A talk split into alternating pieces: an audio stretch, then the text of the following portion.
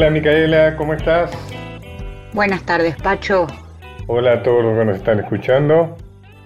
Va avanzando febrero, ¿no? Te confieso que a mí cuando avanza febrero me va entrando algo de melancolía. Seguramente es un reflejo condicionado de cuando uno iba a la escuela, al colegio, inclusive también a la universidad, que avanzaba febrero y bueno, y ya se acercaba el tener que volver a, a las clases, a estudiar. Siempre era bueno volver a encontrarse con los buenos amigos. Sí. Pero, pero bueno, pero generalmente, indudablemente uno prefería las vacaciones, ¿no? Bueno, así que estamos en la cierta melancolía de febrero. Claro, es como un largo domingo a la tarde, febrero. Ese momento que sabemos que vamos a tener que volver a las obligaciones en breve. Pero podemos pasarlo con música. ¿Qué nos vas a traer hoy? Hoy traemos zambas para acompañar la melancolía, es un ritmo bastante melancólico, pero en este caso que cuentan historias de personas, de personas de a pie en general, personajes que no son célebres o que se hicieron célebres a partir de estas zambas, justamente. Eh, qué interesante esto de contarnos historias de personas a ver, te voy a plantear uno. Me acuerdo, a mí me gusta mucho Carnota, como canta y como compone. Y hay una pieza del que no recuerdo bien el nombre, pero creo que tiene que ver con un panadero, pero no recuerdo el nombre. A ver si me ayudas. Bueno, debe ser Juan Panadero, que en realidad compuso El Cuchile Samón junto con Manuel J. Castilla, y que cuenta la historia de Juan Riera, que era un español, había nacido en Ibiza a fines del siglo XIX y se subió un día a un barco en plena guerra mundial, porque había una pobreza tremenda en Europa, como sabemos, y no sabía para dónde iba a ir el barco.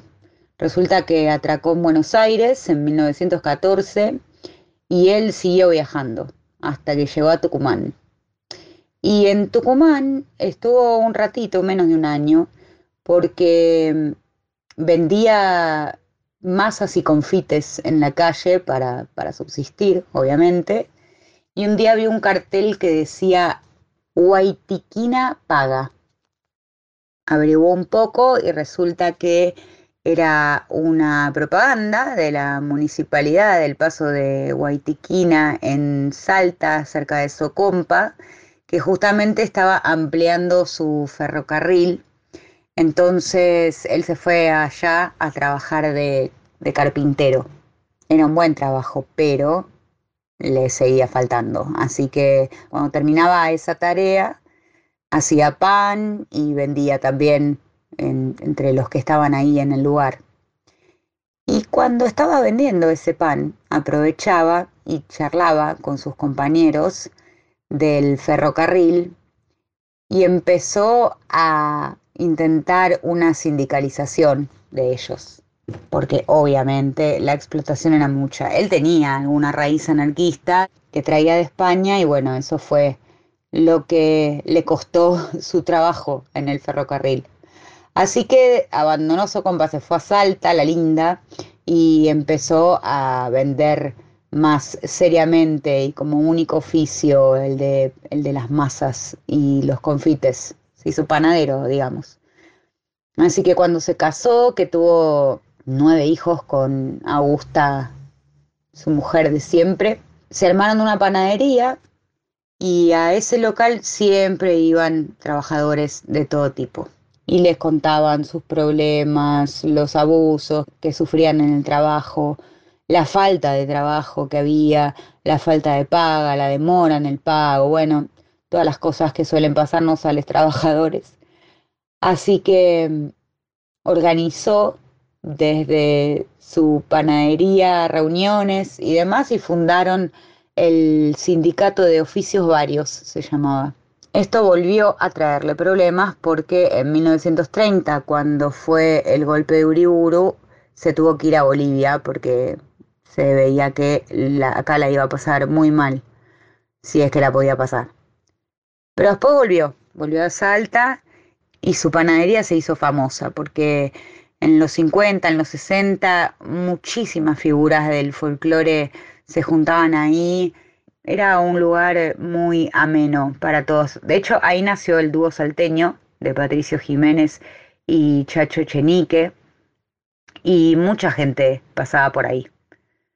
Dicen que incluso el, el poeta León Felipe fue varias veces. Bueno, Jaime Dávalos, Dino Saluzzi, que era chiquito, iba con su papá Cayetano.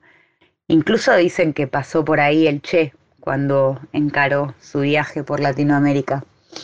Y no solo pasaban personas célebres, sino que era un refugio en las noches de mucho frío eh, o de mucho hambre, que solía ocurrir para muchas personas que, pasaban por la panadería de Riera. Por eso la samba justamente en un momento dice, ¿cómo le iban a robar ni queriendo a don Juan Riera si a los pobres les dejaba de noche la puerta abierta? Cuando Manuel J. Castilla trabajaba en el Intransigente, que es un diario salteño conocido, iba mm, todas las mañanas a comprarse un pancito a lo de Riera y cuando lo echaron a Castilla, fue Riera el que le llevaba todas las mañanas el pan a, a Manuel y él le decía que no, no podía pagarlo, así que que no se lo llevara más.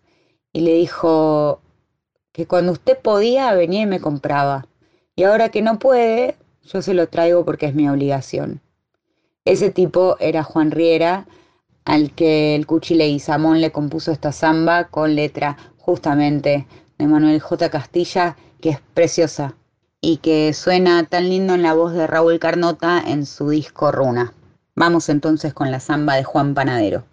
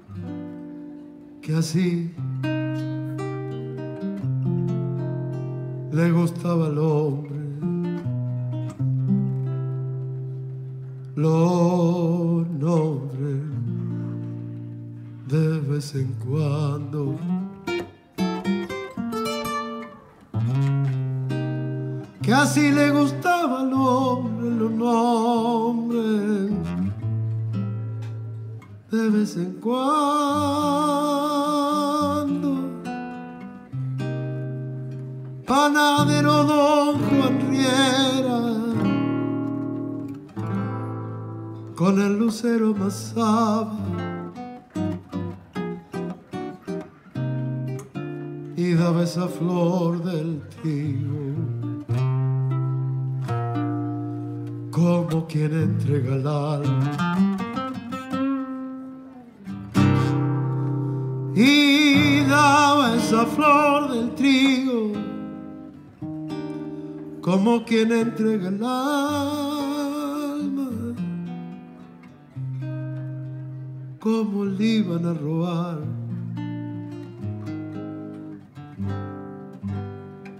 ni queriendo a don Juan Riera. Si a los pobres les dejaba de noche la puerta abierta.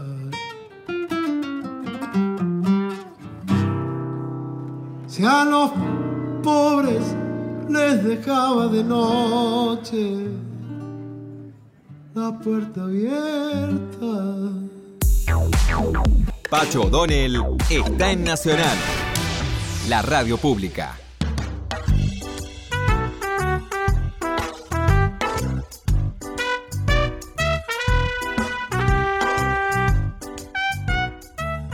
Hoy vamos a hablar del Adán americano, por llamarlo de alguna manera.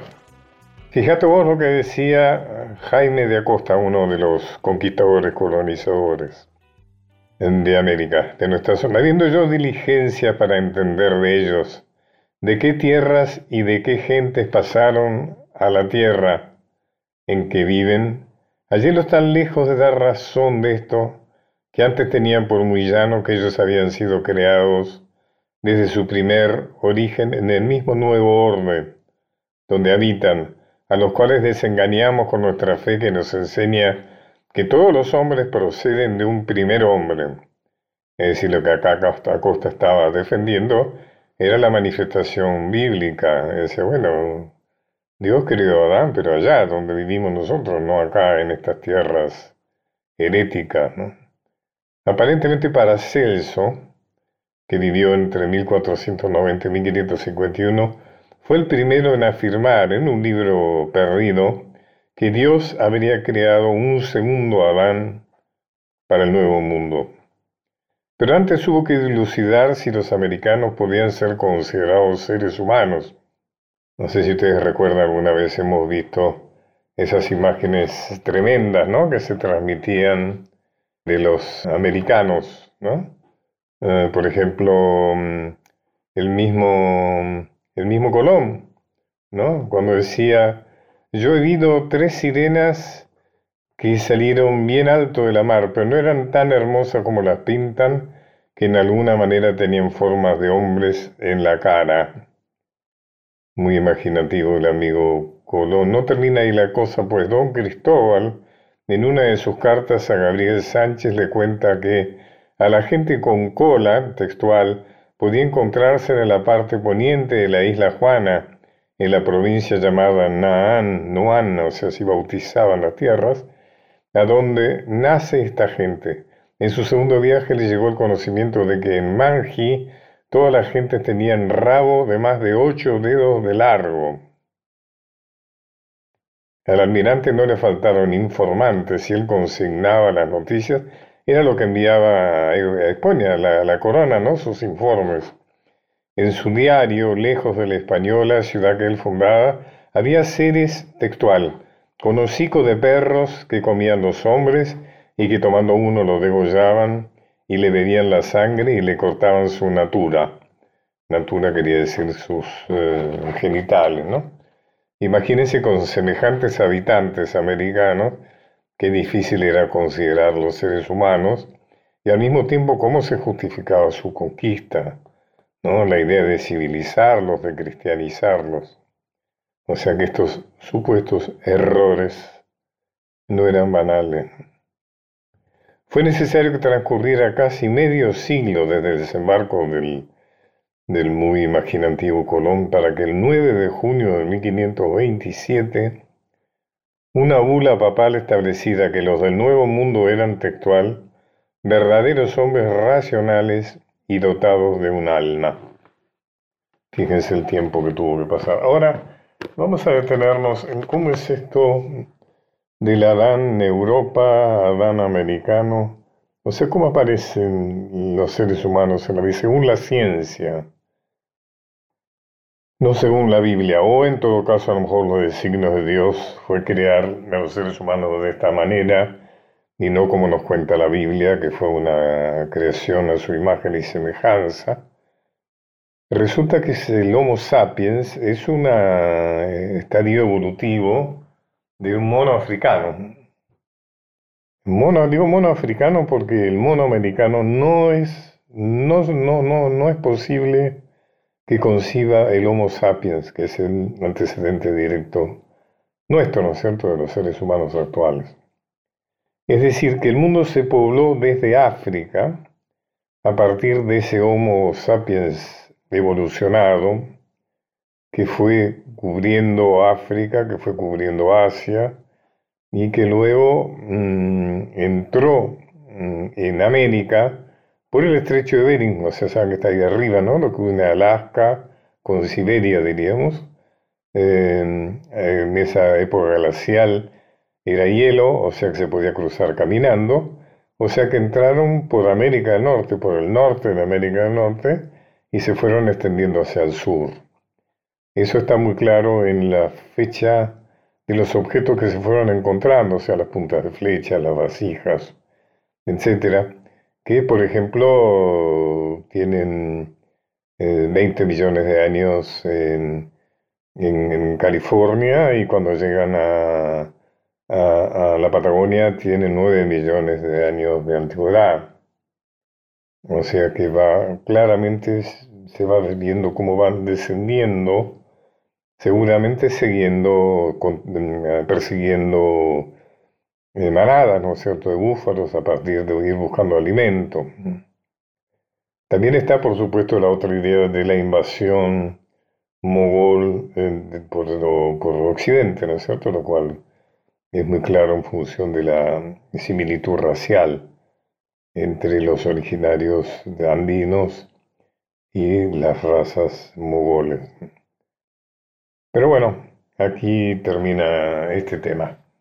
Eh, Mika, despedinos con alguna, con alguna canción linda, linda, que elijas y que tenga que ver con nuestro noroeste, en la zona indudablemente más eh, importante en relación a los pueblos originarios de, de nuestra Argentina. Vamos entonces con otra samba del Cuchi Leguizamón y Manuel J. Castilla, que cuenta la historia de Eulogia Tapia, una adolescente entonces cuando se compuso esta samba bellísima, que vivía en Salta y en un bar que se llama La Flor del Pago, un almacén de ramos generales que hacía las veces de boliche también, donde paró Manuel J. Castilla, apareció esta joven, Eulogia Tapia, que todavía vive, vive por allá en Salta, y mm, cuentan que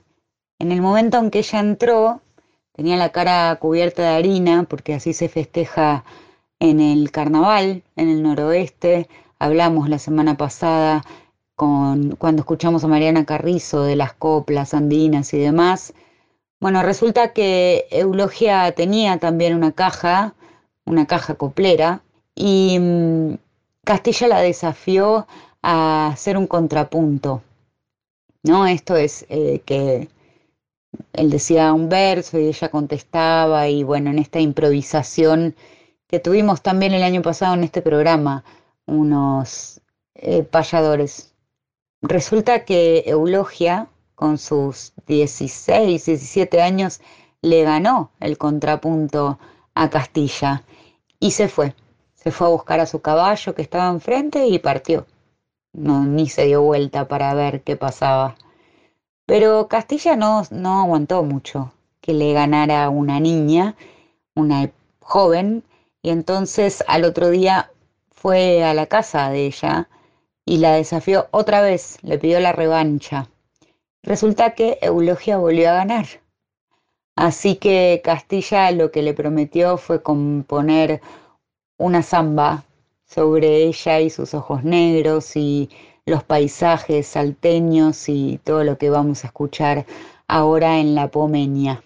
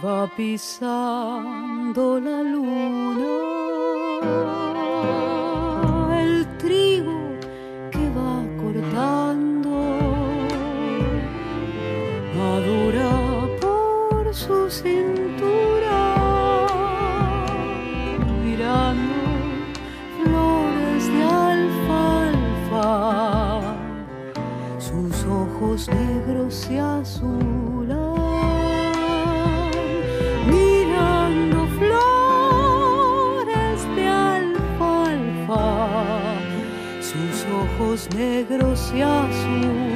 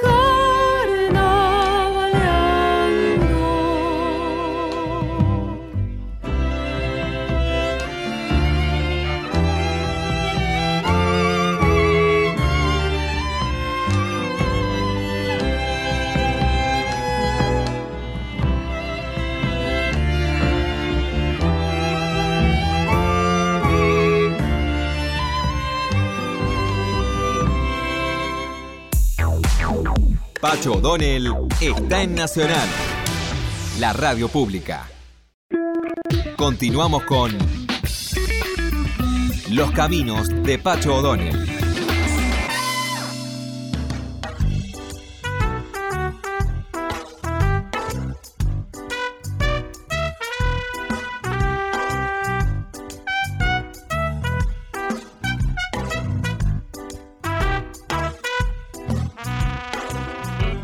Estoy con una persona muy querida, que es Araceli Bellota, historiadora, socióloga, una persona con quien hemos hecho buenas cosas juntas. Ha sido miembro del Instituto Nacional de Revisionismo Histórico Manuel Dorreo y vamos a hablar hoy de un tema en el cual ella es especialista. ¿Cómo estás, Araceli? Hola, Pacho, ¿cómo va? Bien, un poco, poco a la deriva con estos tiempos, ¿no? Pero bueno, tratando de hacer pie en algunas cosas. Sí, son tiempos difíciles, no existe el manual escrito de cómo sobrevivir una pandemia. Así que bueno. yo tuve el COVID, por suerte no fue muy fuerte, pero ni siquiera saben si te dejan o no eh, inmunidad, o sea, es todo un tema, ¿no? Se sabe muy poco de esto, ¿no? Escúchame, eh, antes que nada, quiero que Micaela, o sea que Micaela está haciendo algo así como una especie de, historia de personajes de nuestra historia, que valga la redundancia, eh, con zambas, zambas que remiten a personajes de nuestra historia. Y vamos a pedirle que empiece con la zamba que se refiere a una mujer. Y entonces le vamos a pedir La Rubia Moreno por Jorge Cafrune.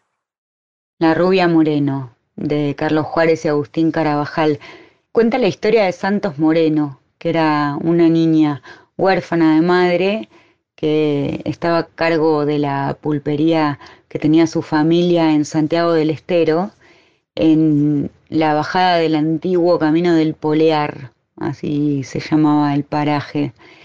Y ella colaboraba en la causa de Taboada, donó parte de su fortuna a la causa y en la batalla de Pozo de Vargas, el 10 de abril de 1867, donde Antonio Taboada y Felipe Varela se enfrentaron fuertemente, la rubia Moreno perdió a su papá, después perdió todo. La verdad es que más allá del bando donde estuviera, demostró un gran compromiso y una gran valentía también.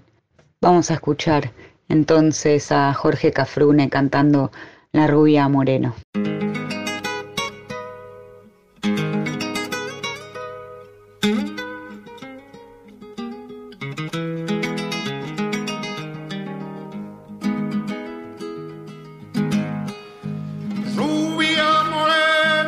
Pulpera gaucha, de falda roja, vincha y puñal. No había viajero sobre el antiguo camino real. No había viajero que no te nombre sobre el antiguo camino real.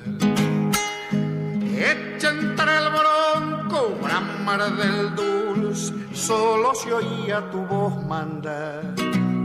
Eran tus ojos dos nazarenos en el mirar.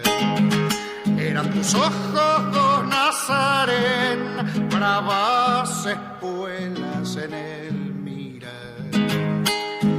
Lluvia moreno, guarda mi pueblo a orillas del río Natal. Tu nombre heroico como figura, como figura de cuño real.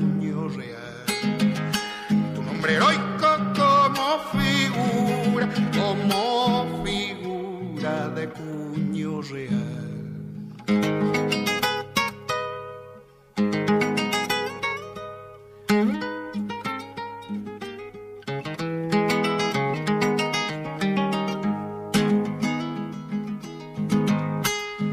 Juntito al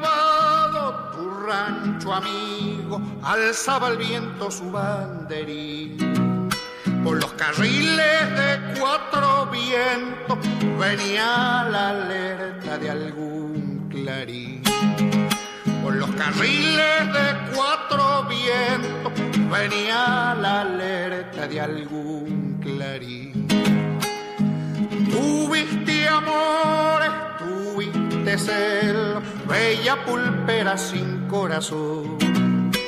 Era más brava que las leones de los juncales del albardón. Era más brava que las leones de los juncales del albardón. Rubia moreno, guarda mi pueblo a orillas del río Natal. Tu nombre heroico como figura,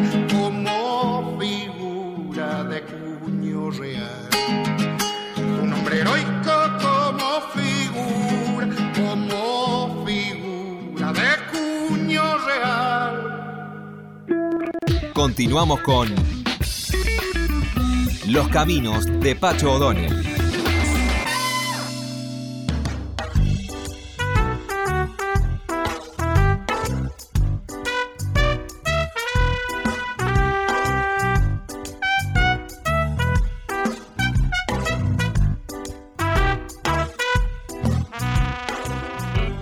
Bueno, vamos al tema ahora. eh, yo quiero que hablemos de peronismo y feminismo, que es un tema que vos has tratado en un libro que se publicó no hace mucho, que se llama El peronismo será feminista o no será.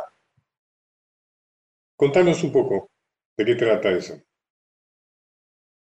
En verdad, bueno, ese libro es el resultado de, de cuatro años de trabajo con la Comisión de Género del Instituto Patria. Empezamos, bueno, cuando se fundó el instituto, a hacer cursos que se llamaban Peronismo y Feminismo. Y en principio dijimos, bueno, vamos a recibir unas, todavía no había pandemia, por supuesto, y dijimos, bueno, recibiremos unas 100 inscriptas más o menos. Y la verdad que explotó. Y fue tanto que tuvimos que recurrir al ND Ateneo porque no entrábamos, éramos más de 600. Y la verdad que bueno, ahí nos dimos cuenta que efectivamente había toda una necesidad de un pensamiento nacional y popular para el feminismo. Vos sabés, Pacho, que hay muchos feminismos. Feminismo de izquierda, feminismo liberal, ecofeminismo.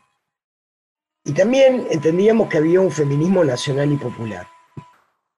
Y al mismo tiempo nos pasaba, muchas de nosotras, eh, desde hace mucho tiempo, que cuando vos decías en los ámbitos feministas que eras peronista, te decían que no podías ser peronista y feminista. Ajá. Y Pero viceversa. que vos sos una persona que tiene una militancia política. En el Sí. peronismo tal es así que sos actualmente presidenta del Consejo Deliberante de Moreno. ¿Mm? Así es. Seguimos escuchando. Y bueno, pasaba eso, cuando en los ámbitos feministas vos decías que sos peronista, te decían, no, no se puede ser peronista y No feminista. se puede hacer. Y cuando en los ámbitos peronistas vos decías que eras feminista, te decían lo mismo. No, no se puede ser feminista y peronista. Y la verdad que yo po- podía y puedo, digamos.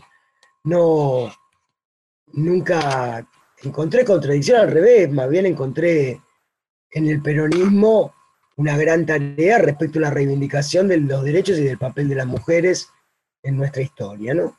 Y bueno, bueno en el curso de, estos, de estas charlas, que además recorrimos todo el país, lo cual me permitió también salir de el pensamiento porteño este, exclusivista, digamos, de la mirada del feminismo y también recorrer otras provincias. Y la verdad que me pareció que era interesante hacer este libro, sobre todo con un planteo que creo que vos vas a compartir conmigo, ¿no? Es el planteo de, de Arturo Jaureche, cuando le preguntaban a Jaureche qué es el pensamiento nacional. Y Jaureche contestaba, es lo universal visto por nuestros ojos. Y bueno, a mí me pareció que esa, que esa mirada, que esa definición, también había que aplicarla al, al feminismo nuestro, ¿no? Y siempre digo yo, si vos pones en Google, por ejemplo, historia del feminismo, te va a salir que el feminismo nació con la Revolución Francesa, 1789, con la Declaración de los Derechos del Hombre y del Ciudadano, bueno, bla, bla, bla, bla. Y después te va a decir que como las mujeres francesas no se sintieron reflejadas en esa declaración, hicieron la declaración de los derechos de las mujeres y las ciudadanas, Olimpia de Gouges, terminó en la guillotina. Bueno, muy bien. Es el, el nacimiento del feminismo europeo, francés, si querés, pero no el nuestro, ¿no? Yo en el libro digo que en la América, en nuestra América, en lo que llamamos la patria grande, tenemos por lo menos unos cuantos siglos más de resistencia, ¿no? Con la llegada del conquistador, con lo que eso significó de opresión para los pueblos originarios, pero también en particular a las mujeres. Yo quería señalar que vos has escrito fundamentalmente libros sobre mujeres. Has escrito la biografía de Julieta Lanteri, has escrito la biografía de esa gran precursora del feminismo que fue eh, Mariquita Sánchez de Thompson. Has escrito sobre Eva Perón y Cristina, ¿no es cierto? O sea, has tenido una visión muy, muy clara, ¿no? muy enfocada. Pasa que en verdad, bueno, soy una convencida que la historia tiene un servicio para prestarle al presente en todos los sentidos, en todos los ámbitos, y también en esto de, la participación de las mujeres en la cosa pública ¿no? y en la cuestión pública. Y traté de aportar desde ahí. La historia liberal, la que siempre nos han enseñado, la que nos, siempre hemos escuchado, es una historia que dejó de lado originariamente a las mujeres. Últimamente la historia ha recuperado, pero ha sido por acción de los historiadores revisionistas, ¿no es cierto? Como es tu caso en particular. Bueno, vos también, ¿no? Escribiste sí. Eh, Juana Zurduy, que fue pionero en ese, sentido. un libro muy pionero en ese sentido. En cuanto, y además con una investigación histórica muy, muy seria, digamos. Eh, que también esto me parece que es un gran aporte, ¿no? Porque bueno, es fácil hacer novela histórica, tener la historieta y más o menos vas haciendo el relato. Ahora cuando ese relato se basa en documentos, en este en, testimonio de la época, etcétera, etcétera, bueno, como todo lo que se construye un relato historiográfico serio, digamos, bueno, es un aporte importante. Y yo soy una convencida, Pacho, que si en las escuelas nuestras cuando éramos chicos y chicas, nos hubieran enseñado que las mujeres construimos la patria igual que los varones, el error que cada uno ¿no? le, tocaba, y seguramente hoy esta cuestión de la igualdad de género no sería tan difícil. En cambio, no, bueno, nos han enseñado que las mujeres en lo doméstico, los varones en lo público, íbamos construyendo la patria, cocinando, barriendo y abriendo la puerta para ir a jugar, digamos lo cual no fue real, no, fue, no, no, no es cierto. Eh, y bueno, con toda, esta, con toda esta confluencia de pensamientos, lo que propongo en el libro es, hagámoslo de Jaureche, construyamos un feminismo nacional y popular, y para eso tenemos que empezar mirando nuestra historia eh, propia y desde ahí ir diseñando nuestro pasado también para poder pensar el presente. ¿no? Araceli, pensando que iba a encontrarme con vos, que siempre para mí es un gran placer, recordaba que Evita creó el Partido Peronista Femenino. O sea, no era la rama femenina del Partido Peronista, era un partido peronista aparte, digamos, del Partido Peronista, que por lo tanto se suponía masculino. Único en el mundo. No existió otro partido solo de mujeres que por supuesto confluían, ¿no? En el movimiento peronista con las otras ramas del los otros partidos peronistas que en ese momento era el partido masculino y el gremial, digamos. Eh, pero Evita lo hizo a propósito, ella lo explica, junto con Perón, que decía que bueno, que las mujeres obviamente no tenían la práctica que tenían los varones en la política. Eh, el Partido Peronista lo creó el 26 de julio de 1949. De 1949. Es decir, se había aprobado la ley del voto y había que empadronar a las mujeres y hacer, bueno, todo un trabajo de, de, incluirla dentro del sistema. Entonces eligió 23 delegadas censistas que las mandó a cada una de las provincias a crear unidades básicas femeninas en todo el país. Y de julio del 49 a diciembre del 49 se crearon 6.000 unidades básicas femeninas en todo el país. Unidades básicas femeninas. Exacto. Y entonces, bueno, Evita recibía de estas delegadas informes semanales que iba diciendo cómo iba la cuestión. Y lo que estas compañeras le decían es, mire señora, las mujeres no quieren venir a las unidades básicas. Una porque dicen que la política no es cosa de mujeres, y las que quieren venir, los padres y los maridos no las dejan. Y entonces Evita y pensó y dijo, bueno, muy bien, vamos a hacer que las unidades básicas femeninas sean una extensión del hogar. Que las mujeres puedan venir con sus hijos y que puedan aprender lo que necesiten aprender. Desde leer, escribir algunas, hasta oficios o lo que fuera. Y además, también que se hable de política y, todo lo demás. Y así fue, vos fíjate que este argumento de Vita es uno de los cuestionamientos que algunos feminismos le hacen al peronismo, en particular Evita, ¿no? Y dicen, bueno, pero al final Evita lo que hizo fue perpetuar a las mujeres en el rol doméstico que ya tenían, ¿no? Estamos hablando del 47. Exacto, pero yo lo que digo es, eh, en verdad fue una estrategia, eh, porque en definitiva logró, logró que las mujeres salieran de, sus casas y fueran a la unidad básica e hicieran política. Em, yo en el libro hago una comparación entre el pensamiento de Eva y el de Simón de Beauvoir. Vos sabés que el segundo sexo, famoso libre, pionero del feminismo universal, Salió publicado casi al mismo tiempo que Evita publicó La razón de mi vida y fundó el Partido Peronista Femenino. Y la verdad que cuando vos vas viendo la mirada de ambas, por supuesto, una filósofa universitaria, de una formación enorme, ¿viste? Y la otra, una mujer del pueblo, de la Argentina, con una gran intuición política además, pero no con esa formación.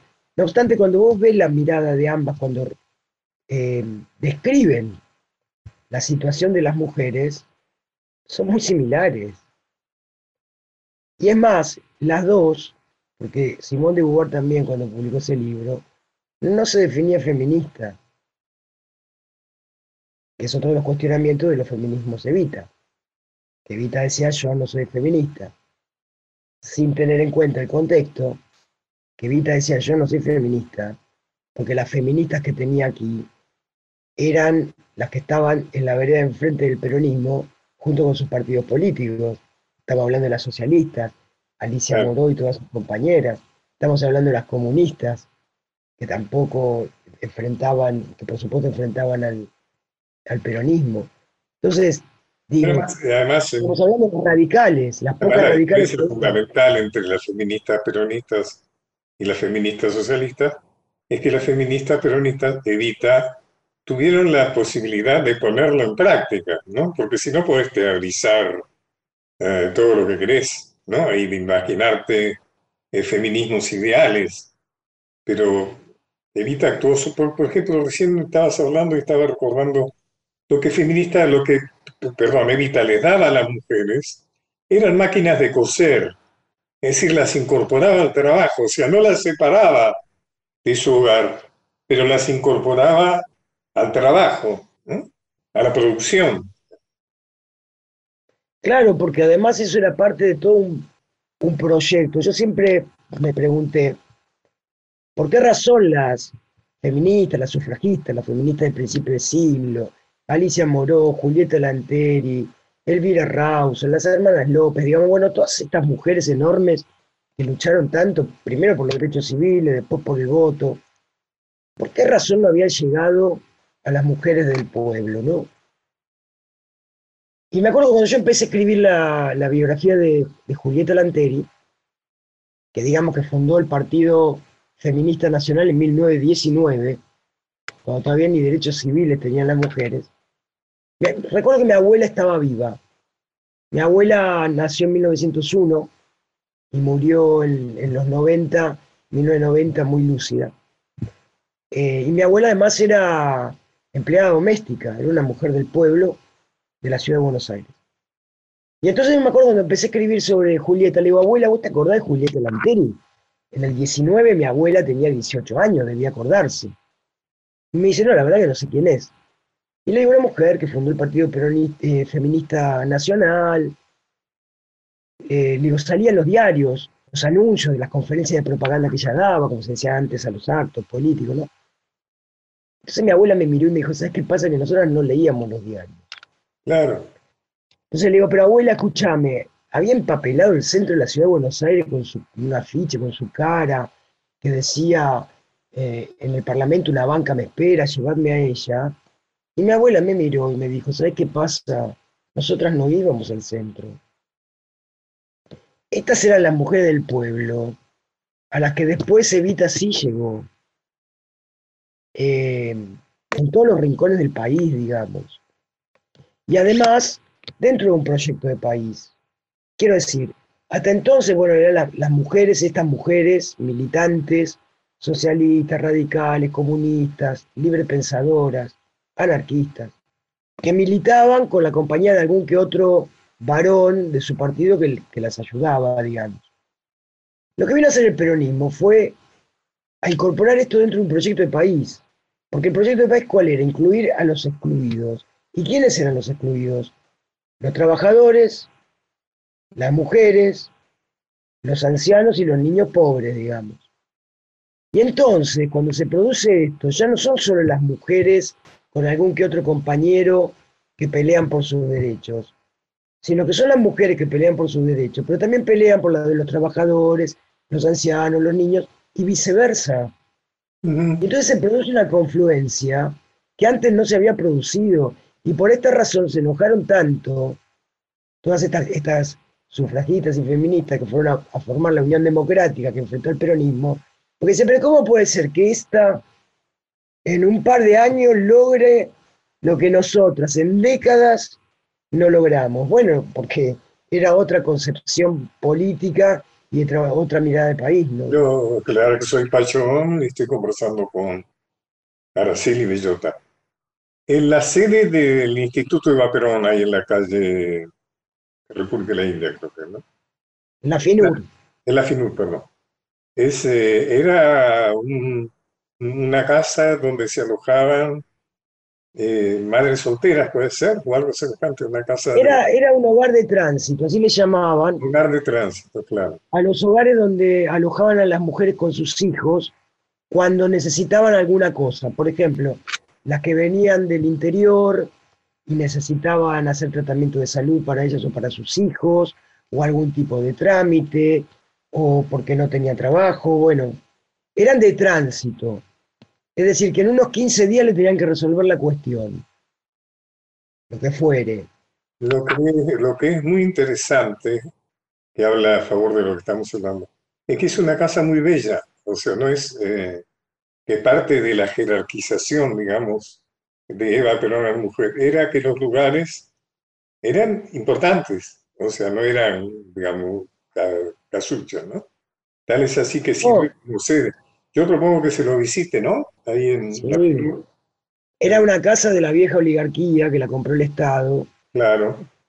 y impresiona tener pisos de roble de eslabonia, mármoles, era para mujeres de Francia. chimeneas en todas las Un enorme placer conversar con vos. Recordemos el nombre del libro. El peronismo será feminista o no será nada. Parece la frase Así de San Martín, ¿no? Serás lo que debas ser o si no, no serás nada. ¿no? Sí, también la de Vita, que decía el peronismo será revolucionario o no será nada, ¿no? No será nada, claro. Araceli, muchas gracias. Un fuerte. No, gracias Pacho, un gusto hablar con vos. Seguí adelante. ¿eh? Esperemos, esperemos que este bicho se vaya de una vez, así nos podemos volver a encontrar y conversar, que siempre es un placer hacerlo con vos. Gracias. Pacho O'Donnell está en Nacional, la radio pública.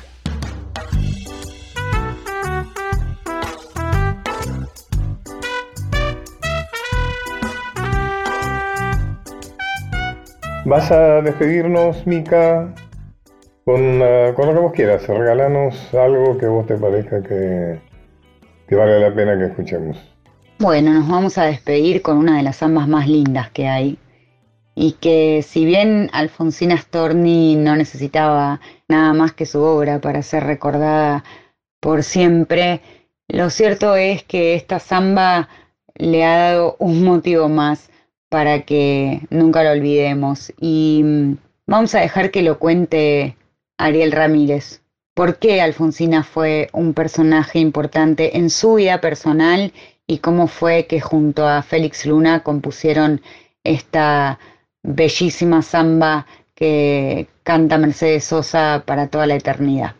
Alfonsina Storni está muy vinculada a mi vida familiar, ya que en 1916 mi padre, que era profesor de literatura de la Escuela Normal de Coronda, provincia de Santa Fe, tuvo el privilegio de tener como alumna, cuando tenía apenas 14 a 15 años, en esta escuela normal, la tuvo como alumna a Alfonsina. Y los primeros poemas que escribió Alfonsina se los enviaba a mi viejo, que se los corregía o se los aplaudía.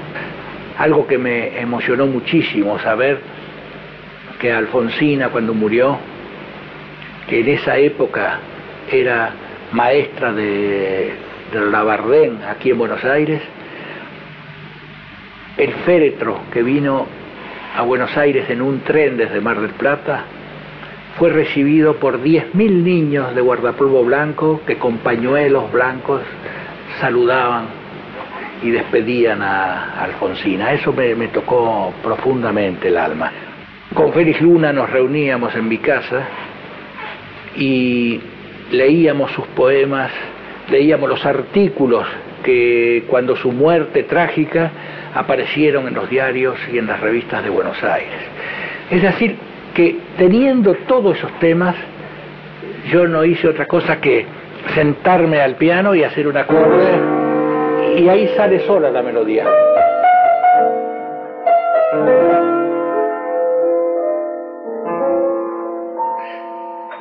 Y cuando la cantó Mercedes, porque Mercedes tiene un, oído privilegiado, se la toqué dos veces, ella leyó y la cantó, empezaron a caer lágrimas en los ojos de Mercedes y me abrazó lo mismo que a Félix Luna y me dijo, esto me llega al alma, yo estoy segura que con esta canción vamos a llegar a todos los rincones del país. Y me despido de todos los demás. Muchas gracias por seguirnos en este nuevo horario, el domingo a las 15. Eh, un abrazo también agradecido para Diego Rosato, que es el encargado de la parte técnica. Y por supuesto, como siempre, mucho afecto y mucha gratitud para vos, Micaela Polak.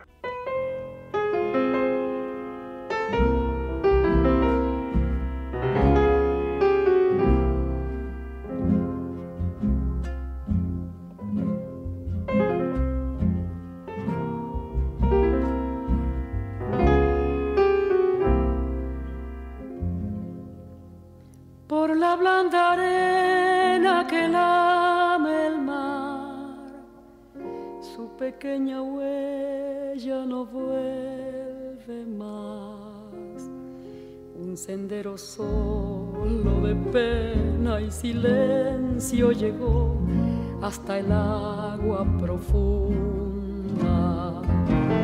Un sendero solo de penas mudas llegó hasta la espuma.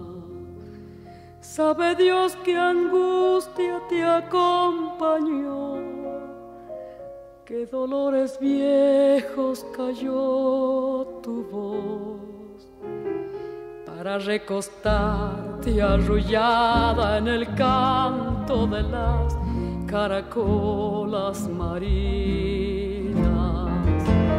La canción que canta en el fondo oscuro del mar, la caracola. Vas, Alfonsina, con tu soledad.